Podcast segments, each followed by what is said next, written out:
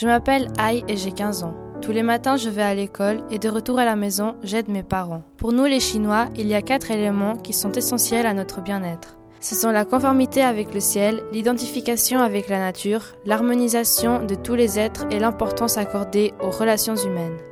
Dans notre vie, nous essayons d'aspirer à la sérénité.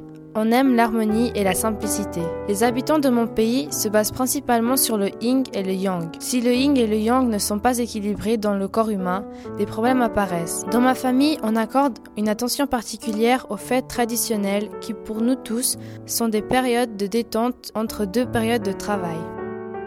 Nous payons nos factures en yuan, c'est la monnaie chinoise.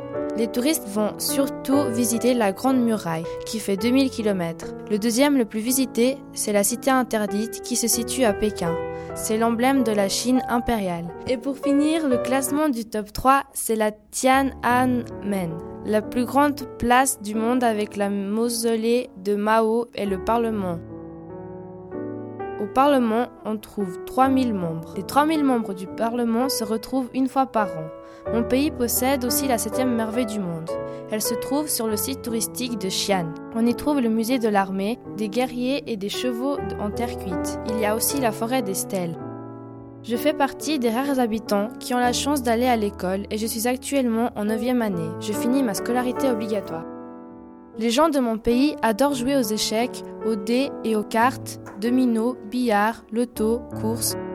La superficie de la Chine est de 9 677 009 km et contient 1350 millions d'habitants, numéro 1 dans le monde. Nos principales religions sont le taoïsme, le confucianisme et le bouddhisme.